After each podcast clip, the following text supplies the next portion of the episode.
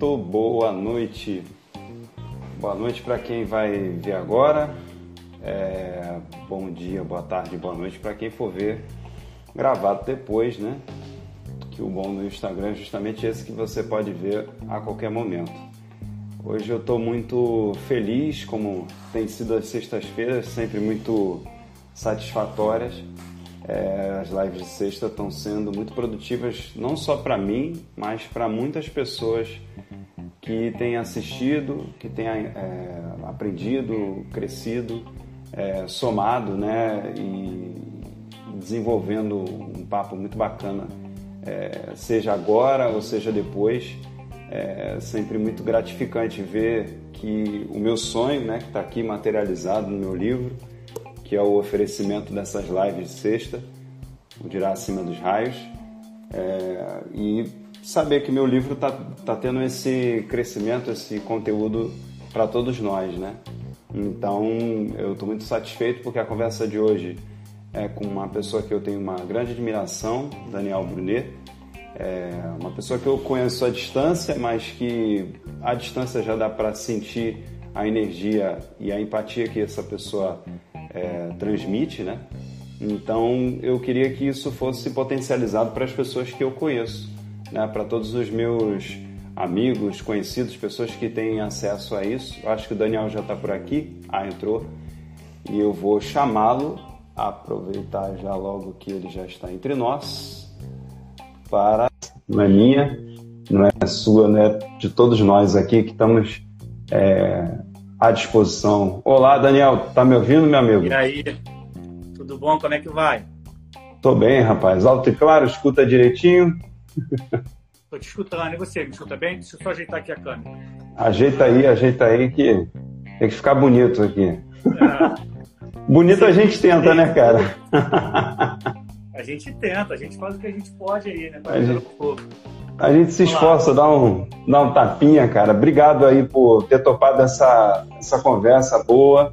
Ah, tô, tô muito animado aqui porque é, eu acho que energia boa, um negócio bacana é que a gente só soma, né, meu amigo? A gente Verdade. só desenvolve. Ela parece que é uma coisa que quando encontra, ela vai se multiplicando, né? E, e quando eu, eu comecei esse projeto das lives, eu muito via o que você coloca nas suas redes e, e, principalmente quando eu tomei coragem de finalizar meu livro, porque meu livro eu estou há 10 anos para acabar com essa beleza aqui. Caramba. 10 anos de, de luta e superação individual, né? E, e, eu vendo não só a ti, mas a, também a outras pessoas que concretizam seus, seus sonhos, eu fiquei muito satisfeito, né? Porque eu falei, cara, é, eu vejo o brilho dos olhos da pessoa que está ali né, desenvolvendo seu projeto e fazendo suas coisas. Então eu falei, poxa, eu quero muito que o, Daniel participe, porque é, eu, eu, ia ficar muito feliz de ver como é que você partiu, porque eu, eu te conheço já tem alguns anos, né? Você trabalhava no Globo na época que eu tive algumas interações contigo. E, e eu vejo que você, de um tempo para cá, você foi experimentando uma mudança, né? Uma mudança, é, pelo menos para quem está de fora, né? Bem, bem ligada a, a, propósito, né? Eu acho que tem muito a ver com propósito, né? Com, o desenvolvimento de algo que te, talvez tivesse guardado, né? Porque quem vê a pessoa do lado é, dentro de um jornal ou dentro de alguma grande empresa acaba ficando uma coisa muito grande, mas não vê ali a, a, o, esse individual, né? Aflorar. Queria que você falasse um pouco como é que foi esse momento, assim, essa sua interação com seus sonhos dentro de todas essas realizações para a gente começar esse papo, por favor. Legal. Fernando, boa noite, cara. Obrigado pelo convite. É um prazer estar aqui Opa. conversando, trocando ideia, falando sobre assuntos que a gente gosta bastante. Quero mandar um alô também para as pessoas que estão chegando é, aqui na live e explicar que hoje uma boa, Fernando, né? Fernando Rosenthal é um jornalista e escritor e nós vamos falar sobre otimismo, escrita e esperança. Também quiser mandar pergunta, vai mandando aí que a gente no final responde todo mundo. É, então, cara, você falou, né? A gente se conhecia quando eu trabalhava no Globo, no jornal, e publicamos algumas coisas, né? Você mandava as dicas e tal. E o trabalho ali é um trabalho focado na notícia, né? A gente ouve, a gente checa, a gente publica, é um tipo de trabalho. É, nas redes, eu desenvolvo um outro tipo de trabalho, é, na área de comunicação também, mas comunicando as mensagens que eu acredito que as pessoas gostariam de ouvir, né? É, eu estou sempre perguntando, estou sempre conversando com as pessoas, estou sempre ouvindo para saber o que que eu tenho que eu posso compartilhar, né? Você falou de propósito. Eu acredito que o meu é compartilhar informação. Então, se eu fizer isso no jornal, no Instagram ou na esquina dando informação sobre qual é a roupa que a pessoa quer, eu vou estar feliz. Porque eu vou estar fazendo uma coisa que eu gosto, compartilhando informação. Muito bom, né? E, e, e aí, essa expressão compartilhar, né, ela tá, tá muito é, já sedimentada no nosso cotidiano, né? Agora, ainda mais com o Facebook, é, mas ela, ela tem muito disso, né? De, é uma divisão basicamente igualitária, né? Você está passando e multiplicando também, né? Você tem ali uma propagação. É, quando é que você, você percebeu isso? Já era uma coisa que você tinha claro para você desde sempre, quando você começou a fazer comunicação? Ou foi uma coisa que, à medida que você foi trabalhando, à medida que você foi desenvolvendo a sua história, você foi, poxa, isso é gostoso, sabe? É isso aqui, isso aqui me alimenta, isso aqui me traz, é, me traz satisfação. Como é que você, como é que foi essa tua interação? Porque muita gente acaba descobrindo. Eu não sei se isso era uma coisa que já vinha contigo. É, eu comecei a me apaixonar pelo jornalismo quando eu tinha 13 anos. Eu lembro que eu passei em frente a uma banca de jornal. Eu estava indo para o colégio e aí o meu time tinha, o nosso time tinha sido campeão no domingo. e aí na segunda-feira Para variar, para variar. Eu vi uma manchete, né, é, falando sobre o jogo, sobre a conquista.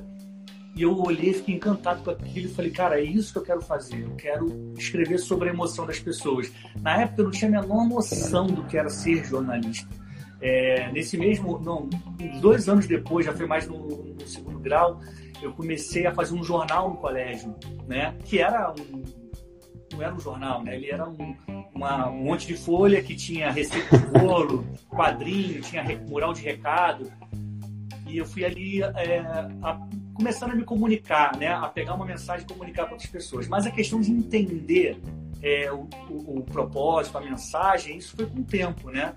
E, uhum você vai, você vai trabalhando, você vai aprendendo, você vai se desenvolvendo, até que você se dá conta de que você não está preso a, a, a, uma profissão, a um crachá, a uma empresa. Né? O propósito é não está ligado a status. É, quando você, às vezes as pessoas olham e falam assim, ah, eu trabalho na televisão tal, eu trabalho no jornal tal. Aí quando ela sai de lá, ela já não é mais aquilo que ela se orgulhava, ela vai ficar triste? Ela né? se diminui? Não pode, né? Não pode. Então, é, é, quando você. Quando, o crachá, o status, o cargo, ele aponta para vaidade. O propósito, ele aponta para felicidade. E eu descobri que o, o meu propósito era compartilhar conhecimento, informação, independentemente de onde eu estivesse. Se eu estivesse fazendo o, o, meu propósito, ao compartilhar conhecimento, eu estaria feliz. Então foi com o tempo, foi amadurecendo as ideias, foi vendo, é, foi absorvendo informação, vendo como o mercado funcionava, como as pessoas reagiam, e aí você vai amadurecendo essas ideias. É, é uma é uma viagem mesmo, né? Porque eu lembro que quando eu entrei na faculdade, eu entrei na faculdade de jornalismo de uma maneira assim completamente deslocada, né? Eu queria ter feito história e não fiz nota para história. É, eu queria ter feito, se eu não me engano, era ciências políticas, eu também não fiz nota para ciência política e não passei. E aí eu fiquei, na época eu tinha, era Enem, né? E na época a minha condição de vida era bem diferente. E eu tinha feito para buscar em bolsa, porque eu tinha feito colégio público, tinha conseguido no colégio segundo grau também é, com bolsa. E então eu tinha direito por, por todos esses sentidos, né? E quando eu fui ver, um dia eu estava em casa, e aí entra uma parte também que eu acho que é muito bacana a gente falar de fé, que na época eu estava muito próximo à minha busca da fé, e milagrosamente, usando o diálogo da palavra, é, um dia eu cheguei em casa e tem uma carta do. Aí eu fui lá, peguei falei, gente, que carta engraçada do MEC. puxo a carta do MEC, tá lá, parabéns, você foi selecionado para a faculdade de jornalismo. Eu falei, jornalismo? Eu? eu falei, como assim, né? Aí fui ver, quando eu vi lá na minha inscrição, eu tinha colocado jornalismo em terceira opção e eu nem sei se eu tinha muita consciência de que aquilo ia acontecer. Mas, é, à medida que eu entrei, eu sempre também gostava muito do, do esporte e da comunicação esportiva, que eu acho muito cativante, né? Uma, é uma coisa, a gente fala de otimismo, né? É muito energética, né? E, e eu vi aquilo acontecendo e, e, e fui entrando e fui aprendendo. É, mas ao mesmo tempo também existe as porradas, né? Porque você entra, você começa com uma ideia na cabeça, quando você vai ver a, a situação, ela também te agride, né? A realidade ela traz ali. E como é que isso, isso influenciou na tua... Você sempre foi religioso, assim, ou você pelo menos uma pessoa de fé? Porque pelo que eu leio, parece que você tem uma ligação forte com fé, mas eu queria também que você falasse um pouco disso. E como é que foi essa interação? Porque o jornalismo ele é muito concreto, né? Ele é quase um, uma, um cimento pesado, né? E lidar com a realidade e com as circunstâncias. Como é que foi isso para você? É, eu tenho, eu cultivo a fé desde de criança, né? Eu venho de uma família que cultiva a fé, meus avós, meus pais, assim, meus irmãos. É, e o jornalismo, ele, ele não tem nada a ver com isso, né? O jornalismo, ele, é, ele é a missão de é, pegar a informação, trabalhar ela, transformar ela em notícia. E é preciso saber separar as coisas, e não tem problema nenhum com isso, né? É, meu trabalho como repórter é o trabalho de repórter. Vou lá, cumpro a missão que eu tenho que cumprir, ouço o que eu tenho que ouvir, escrevo o que eu tenho que escrever, é, sou fiel ao máximo ao que contam.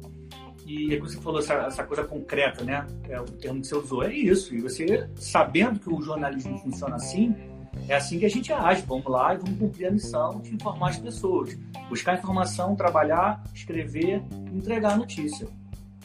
É, sem sombra de dúvida. Minha amiga Kátia, ela botou aqui é, perguntou sobre propósito, deixa eu achar aqui. É, como a gente lida e resolve, se é que resolve, quando alguma coisa que a gente está fazendo distor desse propósito que a gente tem, né? Ou se a gente. É, no caso, eu quero saber de você. Eu, aqui eu já falei demais e falo muito toda sexta. É, como você, você já topou com alguma situação que aquilo ali, né, às vezes você talvez está ali precisando de um trabalho para desenvolver, mas ao mesmo tempo tem a circunstância é, é, bem ligado a valor né, particular. Né? Como é que você já teve alguma situação desafiadora nesse sentido? Olha, é, ter um propósito e caminhar na direção do propósito é como se fosse um soldado que vai para uma guerra e ele, ele tem a, qual é a missão dele? A missão dele é, é estar na guerra. Vamos supor que o objetivo da guerra seja a paz mundial, seja um bem maior. E ele vai estar, às vezes, lá no meio do, do tiroteio, vai estar chovendo, vai ter gente morrendo. Ele não queria estar ali. Mas ele sabe que é importante se manter ali. Porque é uma etapa para ele chegar ao objetivo final dele. Né? Então, é, por mais que seja difícil cumprir certas tarefas, quando a gente sabe que ela faz parte do propósito, da caminhada para onde a gente quer chegar, o objetivo que a gente quer alcançar, a gente se mantém firme, mesmo fazendo algo que a gente não gostaria de estar fazendo. Agora, se você está numa situação que, que essa, aquela situação não vai te levar para onde você quer, é preciso que você refaça o seu caminho e não insista em fazer algo que não tem a ver com a sua felicidade.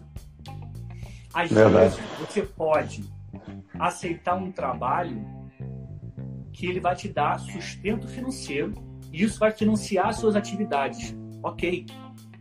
Né? Ele está cumprindo, está ajudando no seu propósito. Pode ser que, não sei, vamos supor aqui, é, ah, eu sou jornalista, eu quero escrever um livro, eu quero contar história, mas pintou uma, uma oportunidade para eu pintar a casa de alguém. Você fala, cara, eu não sei pintar, mas pô, o cara está me oferecendo dinheiro. Você vai, você cumpre. Você não quer pintar a casa o resto da vida. Não é nada contra, tradicionalmente, é uma profissão de claro. Mas no, no, personagem que a gente está criando é o cara que quer escrever o livro. Ele pode pegar esse dinheiro que ele vai ganhar nesse trabalho para ajudar a publicar o livro dele. Então eu acho super justo que, que essas ponderações sejam feitas, né? Agora, se a sua atividade não está contribuindo em nada para onde você quer chegar, é preciso rever a rota. porque senão você vai ser infeliz, vai topar com a infelicidade em algum momento do caminho. É verdade. Eu acho que é, também requer muita criatividade, né, Daniel? Às vezes a gente é, deixa a desejar na qualidade da criatividade, né? A pessoa acaba é, não sabendo como encaixar aquilo dentro da história dela, né? E eu não sei o que você sente. Eu vejo hoje poucas, pouca criatividade. Eu não sei se você percebe isso é, nas pessoas. Você, tem, tem sentido falta de criatividade das pessoas quererem se reinventar? Eu às vezes vejo isso. Não sei se você compartilha dessa visão. Olha, mas eu acho que a vida é muito veloz. Ela, o ritmo de vida que a gente tem hoje, ela não permite que as pessoas tenham tempo para pensar e ser criativas. Em geral, a gente está sobrevivendo, a gente está correndo atrás do prejuízo. E quando você vive sob pressão o tempo inteiro, é muito difícil ser criativo. Tem pessoas que naturalmente são criativas, que em qualquer situação elas vão inventar algo maravilhoso, mas nem todos são assim. E essas pessoas seriam, é, teriam, elas poderiam até encontrar grandes soluções para a vida delas se elas tivessem um tempo para pensar, para observar o que estão fazendo por perto, para se inspirar. É então, é existe a falta de criatividade? Eu acho que existe, mas eu acho que a velocidade que a vida de hoje, do mundo moderno, impõe no nosso dia a dia prejudica muito essa possibilidade da gente refletir, da gente buscar outros caminhos, da gente se inspirar no próximo, né? Enfim, é... não, é, não é uma coisa fácil, não é uma coisa fácil. eu acho que a pessoa ela também tem que se permitir, né? Ela tem que fazer, é, se permitir também é complexo, depende muito do contexto que ela está inserida, né? Mas eu acho que a ideia também que a gente tenta fazer, seja, eu vi que você também tinha aquele quadro é possível, né? Eu acho que ele tinha muito a ver com essa essa essa conexão com a pessoa, com as possibilidades, né? De portas abertas, né? E isso começar a, a mexer na cabeça. Como é que veio essa ideia? Era uma coisa que você já estava acumulando há muito tempo? Como é que foi esse desenvolvimento do quadro? Eu sou um contador de histórias, né? Nós somos contadores de histórias. Eu, eu sempre tive vontade de contar boas histórias, contar histórias que pudessem passar uma mensagem positiva. A gente é bombardeado todos os dias com muita informação ruim e a gente chega ao ponto de acreditar que tá tudo muito ruim, que não tem solução, que no lugar que você for você vai encontrar uma dificuldade ainda maior. Que todas as pessoas são ruins, que o mundo está perdido. Mas não é verdade. Tem muita gente boa. As pessoas boas, elas são em maior número do que as pessoas más. Só que nós, seres humanos, temos a tendência a compartilhar mais o que é trágico, compartilhar o que é ruim. E isso vai bombardeando a gente. Então, a série É Possível, que eu produzi, dirigi e está no meu canal no YouTube, ela, ela, Muito ela boa. vai em busca de uma pergunta. É possível mudar o mundo à nossa volta? E eu fui atrás de pessoas que têm histórias normais, né? Assim, não são celebridades, são pessoas, gente como a gente, que enfrentaram dificuldades sérias e superaram, né? E a, a mensagem da possível é que se essas pessoas conseguem, a gente consegue também, né? Então, uhum. tem, tem gente boa fazendo coisa boa, tem experiência boa que merece ser contada, merece ser divulgada. E acho que a série ela é uma, uma, uma tentativa de jogar esperança para o coração das pessoas, para que elas entendam que sim, é possível mudar o mundo à nossa volta. Não, sem dúvida. É, quando a pessoa vê, eu vi um, o último que eu assisti foi de uma senhora que largou emprego para cuidar de, de crianças na favela, né? E, e, você vê ali uma convicção né, que a pessoa tem é, uma crença muito forte no que ela acredita, né? De, de, de fazer a diferença, mesmo que em graus pequenos, né? É, como, como, porque isso é interessante, que eu acho que é uma coisa que é muito legal em você também, é como você percebeu que, que daria para fazer, seja uma coisa é, numa empresa grande, ou seja num, numa estrutura criada por si próprio, como você percebeu e falou assim, cara, o que eu, o que eu posso fazer pode ser maior ou tão poderoso ou tão diferente para mim, enfim. É, é, porque geralmente as pessoas pensam que ficando naquele emprego grandão, se ficar ali naquela coisa, ela vai ter muito mais poder, ela vai crescer, enfim, vai criar mais influência. Eu não sei se isso passou na sua cabeça. eu, eu, a gente faz esses cálculos olhando, né? é, é, cara, muito boa pergunta. Eu acho o seguinte, é, é, como eu falei, a felicidade ela não está associada a um crachá, ao status social, a um grande emprego. A, a felicidade ela não está no dinheiro, ela não está na fama. A felicidade ela está em cumprir o propósito que você tem na sua vida. Né? Tem muita gente que até implica a propósito, isso existe, isso não existe, existe. Todos nós nascemos com um propósito. Todos nós temos, todos nós temos uma mensagem. E não quer dizer que você, ah, eu tenho uma mensagem, então eu tenho que falar em público. Ah, eu tenho que ter um canal no YouTube. Ah, eu tenho que fazer live no Instagram. Não. Você pode eh, transmitir a sua mensagem fazendo um serviço, né? De várias formas. É, fazendo uma ação beneficente. É, enfim, então, fazer isso, cumprir o seu propósito, é que traz felicidade. E não estar numa grande corporação, e não estar na lista Forbes, e não ser o cara que tem mais seguidores no Instagram. Né? E quando eu descobri isso, quando eu entendi isso, eu recebi, eu fico muito em paz. Porque eu falei, caramba, as pessoas ficam loucas, gastam a saúde para conseguir dinheiro, e aí quando conseguem dinheiro, é, elas não conseguem comprar saúde, porque elas perderam para ganhar dinheiro. Eu falei, eu não vou entrar é. nesse ciclo. Eu vou fazer aquilo que vai me dar felicidade. Se eu vou ter dinheiro, se eu vou ser famoso, isso não importa. Isso não tá. É, essa não é a minha busca. A minha busca é contar histórias. É mostrar para as pessoas que existe um caminho melhor, que existe saída, que a gente pode ajudar o próximo, isso vai ser bom para a gente. Né? Essa é a minha missão. E eu fico feliz fazendo isso no Instagram, no YouTube, no Twitter, seja lá onde for. É óbvio Não, que eu... se puder fazer na televisão vai ser melhor ainda, né? Para mais pessoas. Não, e falando em TV, eu tô me sentindo aqui o Jô Soares, porque ontem você já teve com a Tata Werneck, eu falei, poxa, ele tá só subindo de nível agora. eu falei, que maravilha. É o Bial. É o Bial. Eu tenho que engordar um pouquinho para ficar que nem o Jô, né? E um pouquinho, um pouquinho só mais de cultura e francês. Como é que foi lá ontem? Só se puder falar alguma coisa, não sei o que, que pode falar. Né? Bom, é, ela tem um quadro no programa dela, Lady Night, é um quadro chamado Conversa com Especialista. E nós conversamos sobre comunicação, sobre jornalismo. Tatá é uma pessoa muito engraçada, muito extrovertida, né? uma grande humorista, uma grande artista. Então, assim, a, a entrevista é o tempo inteiro. É, de tamanho nem tanto, né? Não, é, o tempo inteiro bem errada pelas, pelas piadas. Então a gente foi engraçado, divertido, mérito todo dela, né?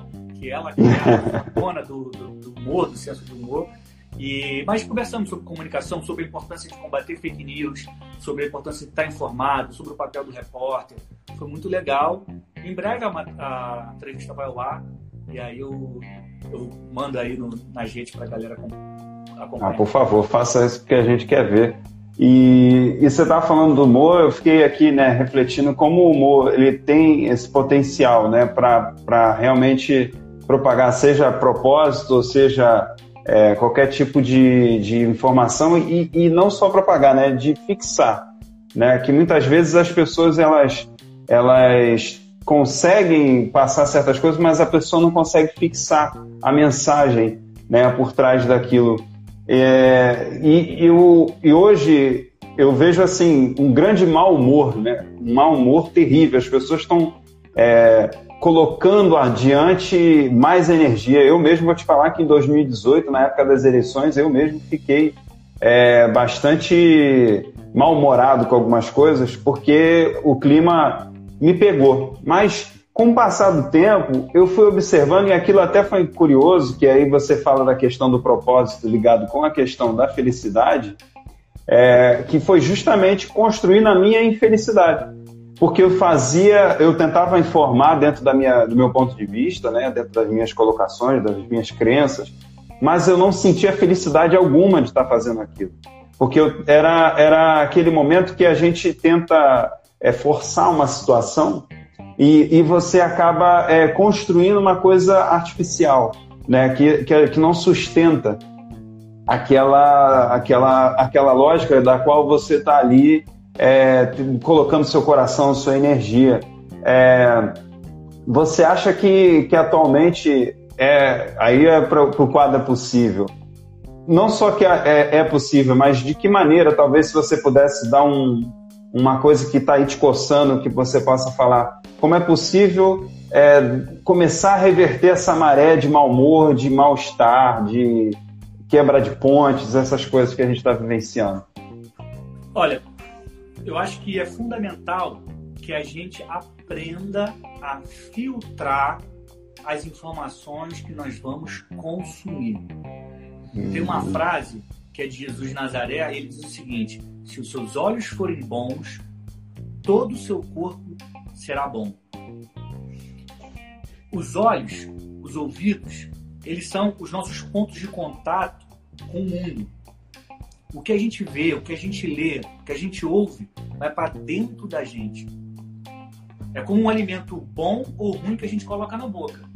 Se for bom, vai fazer bem. Se for ruim, vai fazer mal.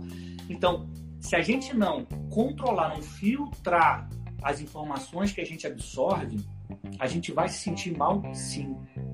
Eu acho que existe uma medida em que você pode ir e que você não pode ir. A gente não pode ser alienado, a gente tem que cumprir o nosso papel, a gente tem que ser cidadão, a gente tem que ajudar a informar as pessoas, a gente tem que combater fake news. Mas Principalmente. A um, a um, chega um determinado ponto que aqui, aquele excesso de informação ruim vai te fazer mal. Então, Verdade. temos que aprender a filtrar. Se os nossos olhos forem, se os nossos olhos forem bons, todo o nosso corpo será bom. E eu acho também. Em consequência, né? Fernando, que existem guerras que a gente não tem que entrar. Tem brigas que não foram feitas para mim, para você, para quem está assistindo a gente. E a gente fala e entra. Sabe? é mesmo. Eu fico impressionado com gente que adora discutir por qualquer motivo. Eu falei, mas por quê? Você nem precisa se irritar com isso.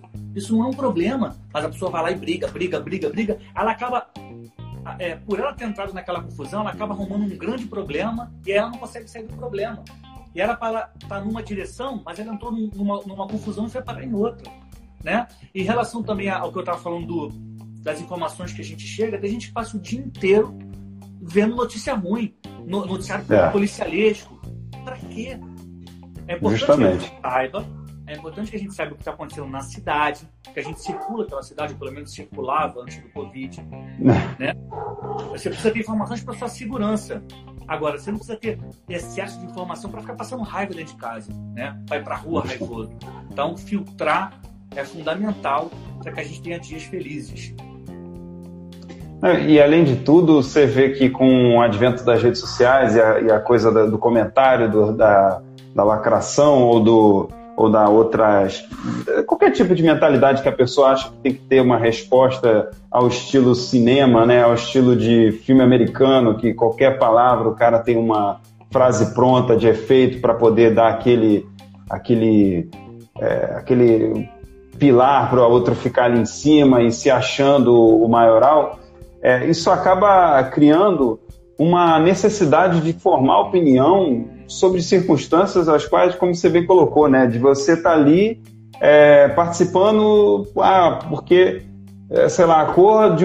É igual a nota. Eu vi, por exemplo, a nota de 200 reais. Eu, eu tenho vários motivos para se criar algum tipo de problematização em relação daquilo.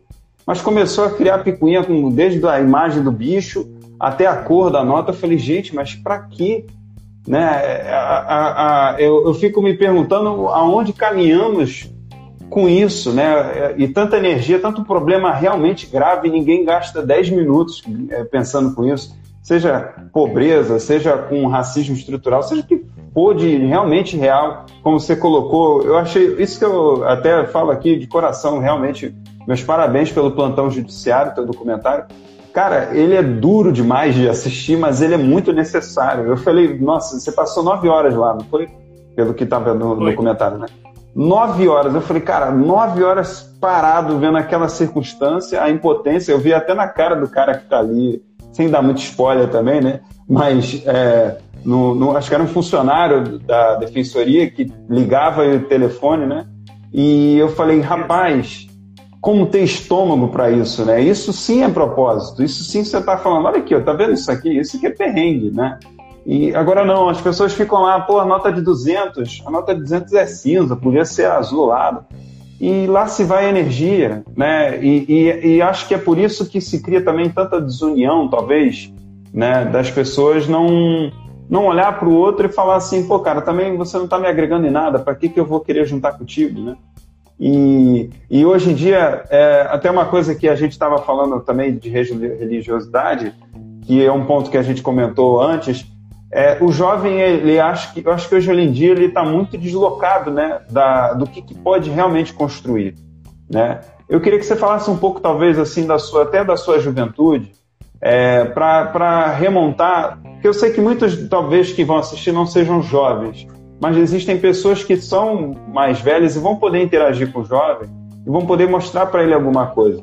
Que é, é, como é que foi? É, você parece ser uma pessoa que sempre foi muito atento assim, a, a aberto à troca.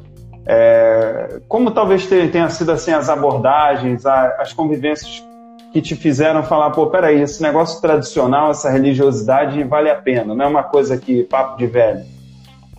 Como foi assim para você? Como foi eu entender a questão? É, a sua, a sua interação com pessoas mais velhas, a religiosidade, as tradições, para respeitar e, e, introduzir isso na sua vida. Porque hoje em dia, eu já trabalhei com o movimento jovem em igreja, é difícil você colocar para um jovem uma coisa. Uma vez eu perguntei para um jovem assim, cara, é, você, qual é o teu sonho? Aí ele falou, ah, uma Ferrari e uma mulher gostosa. Foi isso que ele me disse. Eu falei, mas sério? Ele é. Eu falei, pô, eu fiquei assim até meio desarmado, porque eu falei, nossa, o sonho do cara não é nada contra, mas eu achei tão, tão pouco, talvez, assim, é, para uma pessoa que tem é tanto na que vida. Ele, que ele pode trabalhar e conquistar. Depois que ele conquistar, ele vai fazer o quê? Né? Justo, é isso? É, as pessoas, elas, elas acabam, os jovens, assim, alguns jovens, né? É, não gosto de generalizar, é. eles miram muito em coisas passageiras. Acho que é natural da idade, cara. É, tá aprendendo, precisa amadurecer, né? É, graças a Deus os anos passam e a gente vai aprendendo. Então, é muito, é, quando a gente é novo, assim, é muito encantador o mundo, ah, o que a gente é. sente, né? O que a gente pode conquistar, pode ter. Mas isso vai passando, né? Isso você, aí você vai ver o que, que realmente importa. Que não é ter algo, né? Que, que não é qualquer conquista que vai te fazer feliz, que vai te fazer se sentir completo. Então, por isso que existe o, a maturidade, né? A gente vai, a gente vai aprendendo. Agora, sobre religiosidade, você estava falando, é, eu, eu gosto sempre de explicar uma coisa. É, a palavra religião, ela, ela vem do latim, ela significa religare. Ela do latim, ela é religare, que é como se fosse uhum. religar, religar o homem com Deus, né? Esse, esse é o significado, a etimologia da palavra religião. E daí vem religiosidade. Só que eu acho que o significado da palavra não tem muito a ver com o que muito se pratica de religião no mundo de hoje. Você perguntar para mim assim, qual é a sua religião? Você, você é religioso? Eu vou falar, eu não sou religioso. Sabe por quê? Uhum. Porque religião, para mim, do, do, conceito que existe no mundo de hoje, é são todos aqueles conceitos que os homens criaram baseados em algo que eles acreditam e vão misturando com a fé. Eu me defino como um cristão. Né? Ser, o cristianismo, para mim, é uma filosofia de vida, é meu estilo de vida. Né? Tem coisas que os homens cristãos, ditos cristãos, criaram que eu acho que não deve ser feita. Eu acho que é um absurdo. Eu acho que, Jesus, que não tem nada a ver com Jesus. Né? A gente vê isso o tempo inteiro. Pessoas que se dizem cristãos tomando atitudes que não tem nada a ver com Jesus. Então, isso para mim é religião e religiosidade. Né? E cristianismo é outra coisa. Eu separo bem isso porque é importante. Porque é importante, né? E, e, com o tempo, foi com o tempo que eu fui aprendendo isso. Porque quando eu, eu era mais novo, eu, eu me confrontei com, com sistemas religiosos. Eu falei, caramba, estão falando isso, mas não é bem assim. Ah, mas é, a tudo acontece desse jeito. Então você começa a questionar, questionar, questionar, e aí chega um tempo que você se desencanta. Você fala, não, não quero saber isso não, porque não é bem assim. Né? E, e com o tempo, com a maturidade, começando a refletir sobre o que realmente importa, passando a viver, a sentir as coisas, eu entendi que o cristianismo como filosofia de vida é que era necessário para a minha vida. É o que eu gostaria de ter, é o que eu quero seguir e sigo, né? E não uma religião, uma religiosidade. Muito Mas bom. É o, tempo. é o tempo.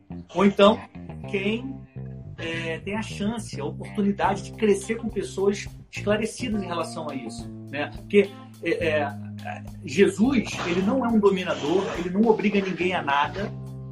A religião, por vezes, faz isso. Né? E as pessoas, é. confundem isso, é muito perigoso. Impõe muito, né? Impõe, não pode fazer isso. É isso tem que se não, e criam, criam coisas, né? Uma criati... Nessa hora a criatividade surge com toda a força. Né? É, é. Isso, isso é religião, isso é religiosidade, isso não é Jesus. É verdade.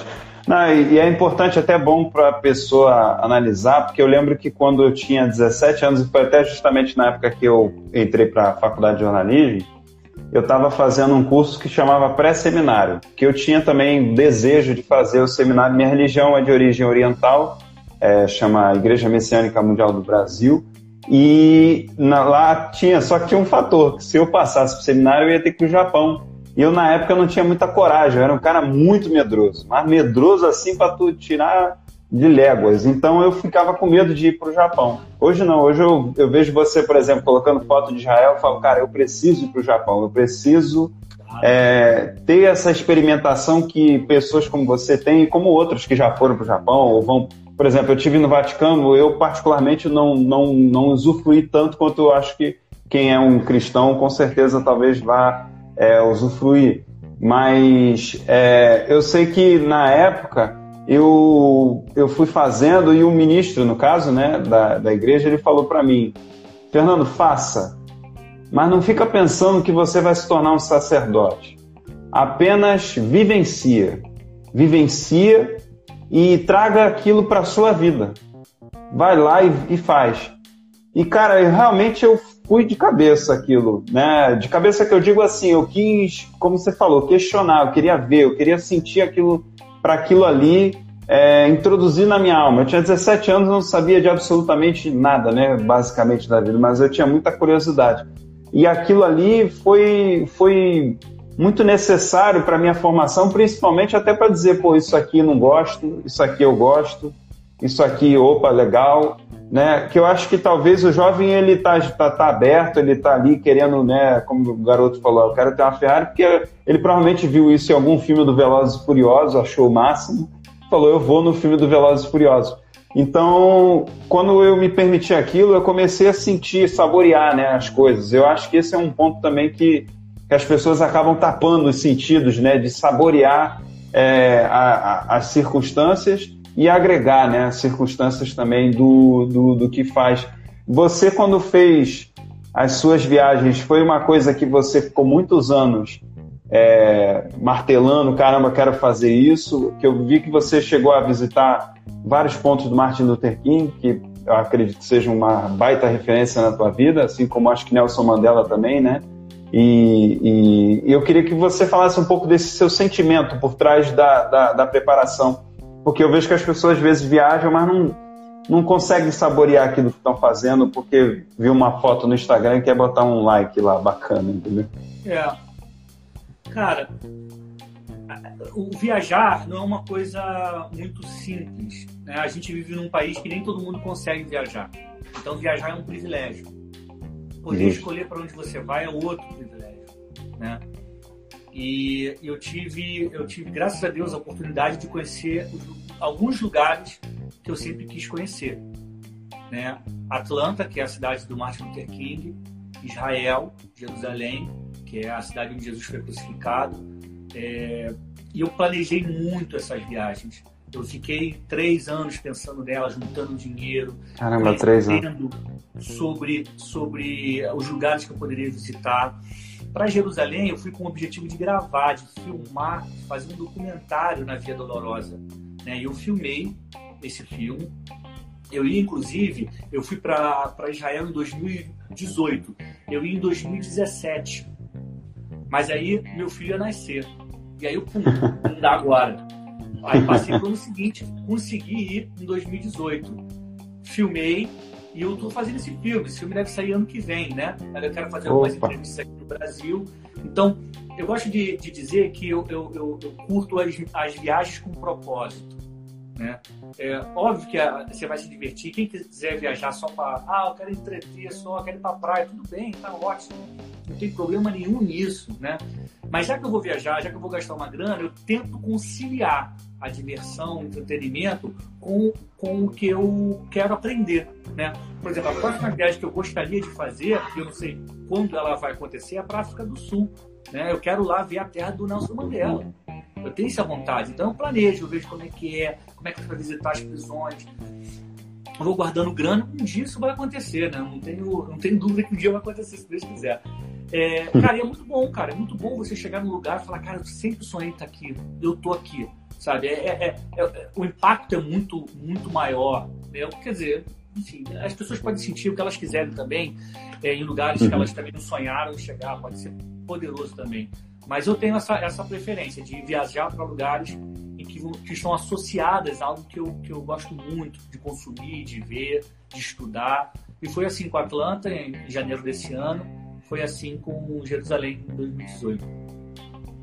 E você, quando, quando você tinha essa, esse contato com esses personagens, você, no caso, não personagem que eu estou agora querendo falar do lugar, quando você teve esse lugar, você sentiu assim a, a, presença até meio que espiritual dessas pessoas, essa coisa é, te trouxe assim uma energia que hoje você leva para o dia a dia. Queria que você falasse um pouco da sensação, porque quando eu, por exemplo, eu tenho muito disso. Quando eu, eu vou para algum lugar, eu tive em Salvador, que é onde minha família tem parte da minha família é de Salvador e outra parte da minha família é da Bélgica. Então, é, eu tive a oportunidade também, graças a Deus, de estar nesses lugares e visitar as, as, os ambientes onde o pessoal morava. E parece que uma coisa se preencheu dentro de mim. Eu não sei se você teve essa sensação, porque logicamente é diferente que não é da tua família, né? Mas é uma coisa que, sei lá, acho que depois de a gente ler tanto sobre um personagem, né, mesmo que ele seja real, um grande personagem que já veio a falecer há muitos anos, ele passa a parecer até que ele é teu parente. Eu não sei se você tem essa sensação, né? É, tem e, e você teve lá com alguém que te levou? Como é que é? Conta um pouco mais sobre isso que eu acho isso muito legal. Em Atlanta, é, eu fui com a minha mulher e meu filho e ah, que legal. é bem estruturado a, a questão da visita do roteiro Márcio Terquinho Quarteirão então, assim, você não, não necessita de um guia do seu lado. Né? Você vai lá na, na, na igreja Benézia, que era a igreja dele, aí tem um centro memorial do lado, é, o lugar onde estão os restos mortais dele e da, da Coreta, que é a esposa dele. Aí você anda mais um pouco, sobe a rua, você vai na casa onde ele nasceu. Então você consegue fazer isso a pé e sem um guia, né? É, é bem tranquilo. Você vai no centro de visitantes, ah, as informações, é, é, muito tranquilo, assim. Cara, e é muito bom. É, imagina, eu, eu cultivei essa, essa admiração, eu cultivo essa admiração pelo Luther King há muitos anos. Eu sempre estudei, sempre li sobre a, a, a igreja que ele começou a pregar, é, os lugares onde ele, falou. E aí você se depara e fala: caramba, eu tô aqui agora, olha só que loucura. É, é, é, é eu acho que é mais pro lado da emoção, sabe? Eu, eu, eu levo mais Sim. campo da emoção, falar, pisando onde o cara pisou, onde ele começou, ele viveu essa experiência que tá aqui, né? E aí, enfim, eu realmente. E a partir dali ele fez a diferença, né, também, né? Fez, né? Ali foi o, o, o lugar onde ele decolou, né? É, a, a, a trajetória dele começa em, em Montgomery, que é, um, é, um, é uma cidade no, no, no, Alabama, que é o estado ao lado de, da Georgia. E, mas ali, pô, em Atlanta, onde ele, depois ele volta, onde ele faz um monte de coisa, é muito importante na vida dele. Muito, muito, muito, muito significativo Atlanta, né? E foi, foi, muito bom, assim, sobre esse aspecto foi maravilhoso conhecer esse lugar. Parece que a gente fica mais próximo da pessoa mesmo, sabe? É uma coisa meio doida. Sim. É, porque é, em Israel, faltou você falar, mas o, é. É, eu fico imaginando porque outro dia é bem, é bem anedótico, mas faz, faz muito sentido. Eu estava vendo Monty Python, que sempre foi muito crítico a essas coisas, mas ele fazia um, uma alusão a um discurso de Jesus e Jesus bem distante, né? E a pessoa ouvindo é, distante, tendo dificuldade para prestar atenção. E aí você começa a entender. Ali eu achei interessante que a parte mais real, né, da, da história, digamos assim, real que eu digo, né, da, da estrutura. Né? Você imaginar, caramba, o cara falava para um monte de gente e, e, como é que devia de ser isso num campo aberto, né? Você quando olha aquilo e concreto, né? Você fala, meu Deus, foi muito real, né? Você passa, acho que talvez a ter mais convicção, né? E, e até não ser exagerado também, né? De você ficar ali viajando, ah, não, era tudo era tudo lindo. Não era, né? As coisas eram bem, bem difíceis, né? Israel deve ser muito quente também, né? É. A sensação que tem. A viagem para Israel eu fiz com uma caravana, né? Tinha mais pessoas, tinha um guia. Uhum. E aí eu acho muito bacana que a viagem para lá seja com um guia, porque ele relaciona aqueles locais que você está visitando com a história de Jesus e vai te falando coisas da cultura do povo. E é muito importante ah, entender isso, como funcionava aqueles tempos, né? Então, é, eu passei 19 dias, se não me engano, lá em Jerusalém, né? Estive no Egito, depois é, Israel, aí fui na Palestina, Jerusalém. Então, ali foi incrível. Foi incrível, foi uma experiência incrível. Ali você olhar, até porque a, a cidade velha de Jerusalém, né? Jerusalém é uma cidade que tem um, uma, uma, cidade dentro dela, que é a cidade velha. Na cidade velha, ah, tá. toda a história bíblica aconteceu. E, foi, e, ela, e ela é murada, né? Como no tempo da Bíblia. É, e fora da cidade velha, Jerusalém é super moderna, tem VLT, é, é, é, uma cidade muito, muito interessante, né? Você Como se fosse um parque, né? Digamos assim, né? É, é, Virou um, um, sítio arqueológico, digamos, uma é. Quando você entra na cidade velha de Jerusalém, você fala, cara, eu tô, eu tô entrando no túnel do tempo porque tudo é muito daquela época. Quer dizer, não é daquela época, porque Jerusalém foi destruída em 70 depois de Cristo pelos romanos, né? Então ela foi hum, reconstruída é, depois que Jesus morreu, tá? Então, é, é, mas ela é daquele tempo, é daquela época, do, do século I, né? E, cara, é fantástico. anos. É, é fantástico, é fantástico, é fantástico. Você tá lá e você vê os lugares. Você, você quando começou a falar, citou que Jesus estava no monte e falou: Eu fui nesse monte, né? E que é conhecido como o Monte das Bem-aventuranças. Cara, e, uhum. e, você vê por que, que Jesus ficou no alto do monte? Porque permite que haja um eco e a voz se expanda. Olha então, só. não é uma coisa gratuita e não é um milagre. As pessoas confundem muito quando fala de Jesus. Tem, no Brasil, principalmente, as pessoas são muito místicas. Então, ai, é. que não sei o que, tremeu. Cara, Jesus é um, um ser humano como nós somos. Né? Ele carne e osso. Então, ele quando vai lá no Monte das Bem-aventuranças, ele fala do alto para baixo, porque a voz é, é, é, se expandia e todo mundo podia ouvir. E aí quando você tá lá, você entende, fala, caramba, é isso aqui. Aí você fica gritando, ah, ah. Aí você fica, é muito maneiro, é muito, é muito maneiro. Não, e você vê a sensibilidade da pessoa, né? De Jesus dentro dessa. A, a gente hoje em dia tem noção dessas coisas. Eu não sei se naquela época haveria essa interpretação, né? Eu acho que, além de tudo, Jesus foi uma pessoa de uma, de uma análise perceptiva muito, muito grande, né? E, isso também me remete muito a, a essa, esse espírito de contemplação, que eu acho que é uma coisa que a gente é, acaba é, precisando mais né, de, de, desenvolver. Como você falou lá no começo, a gente que está correndo, correndo e tudo acelerado e não consegue estar tá aqui né, usufruindo aquele instante, aquele momento e saboreando, né? E, e, essa viagem que você fez 19 dias deve ter parecido que foram uns 45 na tua cabeça. Né? É uma viagem, uma viagem inesquecível, cara. Inesquecível. Até hoje eu posto sobre ela, até hoje eu vejo. Até porque eu estou montando um documentário né, sobre a Via Dolorosa. Então até uhum. hoje eu, eu, eu, eu, eu, tenho essa viagem na minha cabeça, né? É uma coisa impressionante. Uma coisa legal também quando a gente viaja para para Jerusalém é o seguinte: muita gente tem dúvida se Jesus de Nazaré existiu em carne e osso ou não. Ah, será que é uma invenção? Será que isso é coisa da religião? Muita gente tem essa dúvida. Quando você está lá, você está num ambiente que cristão é minoria, ao contrário do Brasil. Né? Cristão é minoria. É judeu e muçulmano que tem lá, aos montes. Mas ainda assim, todos reconhecem que Jesus passou por ali em carne e osso. Uns não acreditam que ele possa ser o filho de Deus. Outros não acreditam que ele era um profeta. Outros não acreditam que ele podia ser um milagreiro. Mas todo mundo tem convicção de que Jesus viveu ali. E o mais curioso é que para alguns desses povos religiosos que vivem lá, Jesus é um grande comércio. Você vai em loja de árabe e vê o cara vendendo é, cruz. A estrela de Davi, que é dos judeus.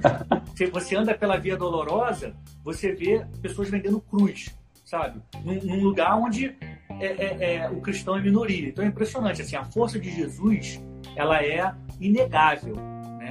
É, quando você está lá, você tem plena convicção disso. Muito interessante, né? E é um, é um lugar muito assim marcado justamente pela, pelo embate e a convivência de grandes ideias, né? Da grande da grande expressão, como você falou, da, dessa, dessa forma que o ser humano desenvolveu para tentar se religar ao, ao complexo, né? E, e você vê isso fisicamente, né? Pô, não faz o menor sentido que se não tivesse isso tudo, que não tivesse acontecido. As pessoas iam fazer isso por qual motivo, né? É uma coisa que ficaria completamente sem lógica, né? E, mas ainda assim as pessoas acabam é, limitando e criando é, muitas dificuldades, né, com a religião. Eu tava, eu tô lendo um livro que está aqui ajudando a apoiar essa, o meu, o meu celular direitinho aqui, que é do Yuval Harari, que ele fala sobre é Homo Deus, não sei se você já vai falar. E ele eu fala tenho. a respeito, muito bom esse livro. Ele fala a respeito ele fala a respeito né, da, da espiritualidade e ele fala assim, como as empresas hoje em dia são os templos do, do, do atual, né, digamos, para muita gente. Né? Tem gente que lida com Google, lida com a Apple, lida com qualquer outra, como se fossem deuses, né? E, e eu acho muito curioso porque acaba criando uma guerra entre as pessoas por uma coisa que, no fundo, é, não que, logicamente, comparar o espírito divino com essas empresas é complicado, logicamente não, mas, mas eu acho que as pessoas depositam fé naquilo, né? Tem uns caras que não, vou comprar o celular da Apple porque é infalível, nunca vai me falhar. E o cara vira um Apple maníaco, né? Um Android maníaco. E eu acho muito curioso que essas pessoas têm dificuldade de pessoas que têm uma crença, um propósito, né? Eu acho que desenvolve esse, essa energia, esse desejo, né? Cara, é, antes da gente terminar, eu queria só que você falasse, você falou desse que você tá para fazer, mas também tem o documentário sobre o Flamengo, pelo amor de Deus, né, cara? Quando é que isso vai sair aí, cara? Tá, é para o quê? Para chegar o, o Bida Libertadores, é isso? Você já quer emendar com o Bido, com, a, com o Mundial também? Essa aí, essa aí foi a, uma outra viagem com um propósito que eu fiz, né? É, Muito bom. Foi a final da Libertadores. E eu também fui, pô, sou Flamengo, queria ver o jogo, mas eu falei, já que eu vou, por que, que eu não filmo? E aliás, isso é uma lição assim que eu aprendi e acho que as pessoas é, é, poderiam absorver. É, se você está em algum lugar e ele te proporciona uma possibilidade, por que não aproveitar? Por que, que a gente não faz parte? Por que a gente não cria, em vez de só ficar olhando?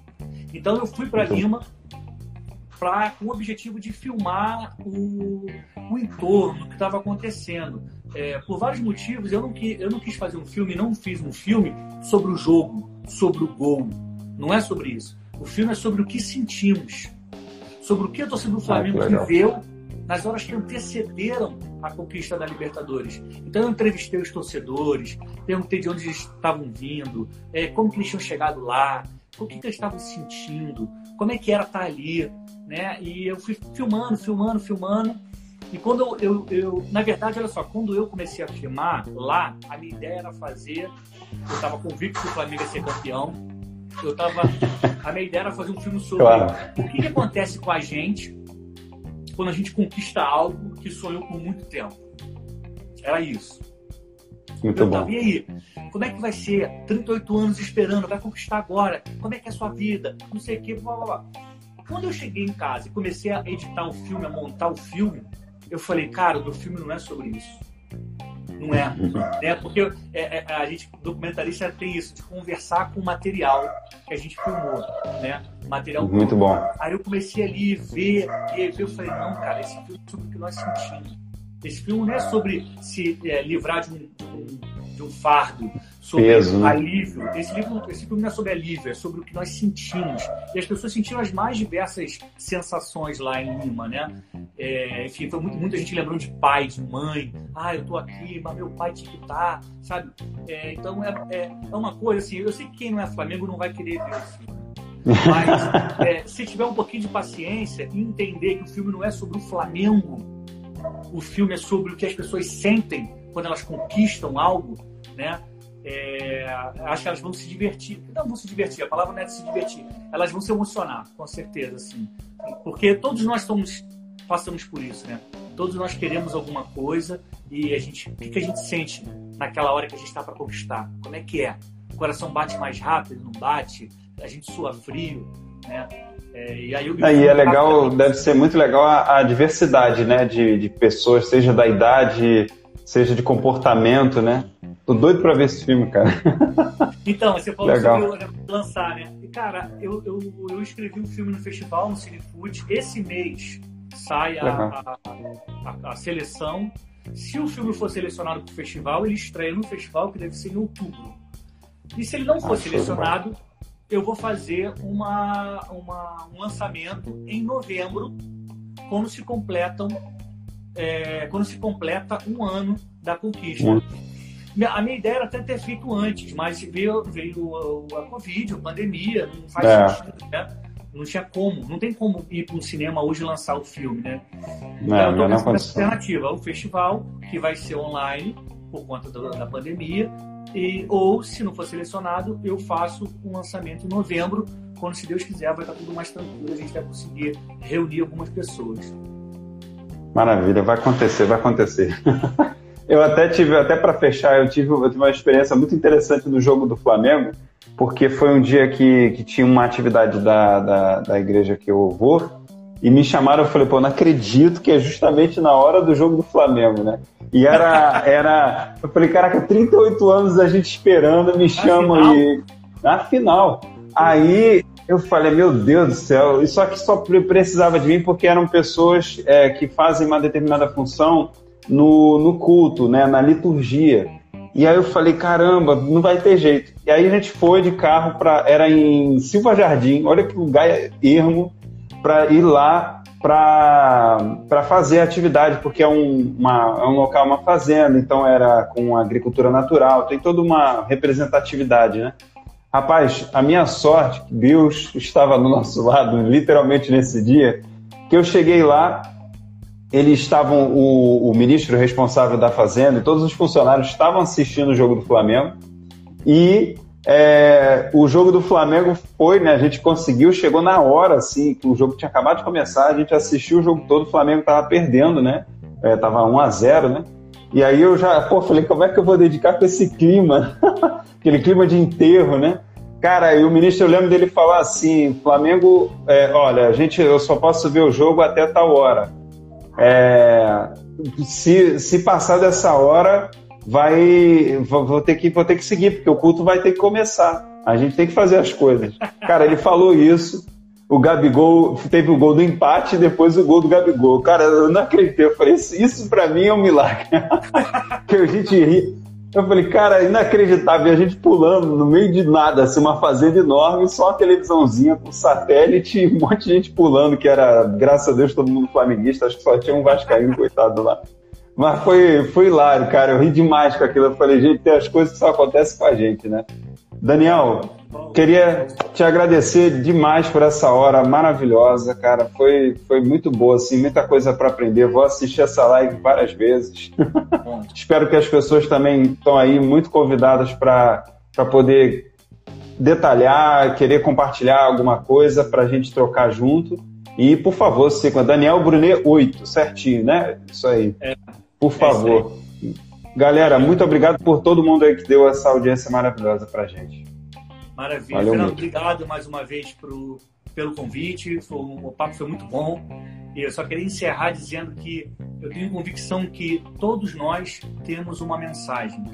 Né? Todo mundo tem uma mensagem para passar. O que a gente precisa é descobrir que mensagem é essa, aperfeiçoar essa mensagem e entregar.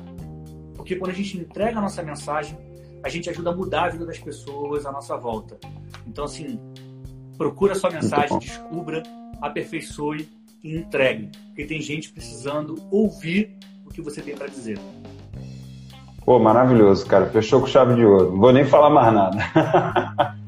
Muito Valeu, prazer, cara. cara. Um grande abraço. Tchau, gente. Obrigado pela audiência aí, todo mundo que acompanhou a gente até o final. Um abração, a gente se vê em breve nas redes. Tchau, tchau. Abração, pessoal. Muito obrigado.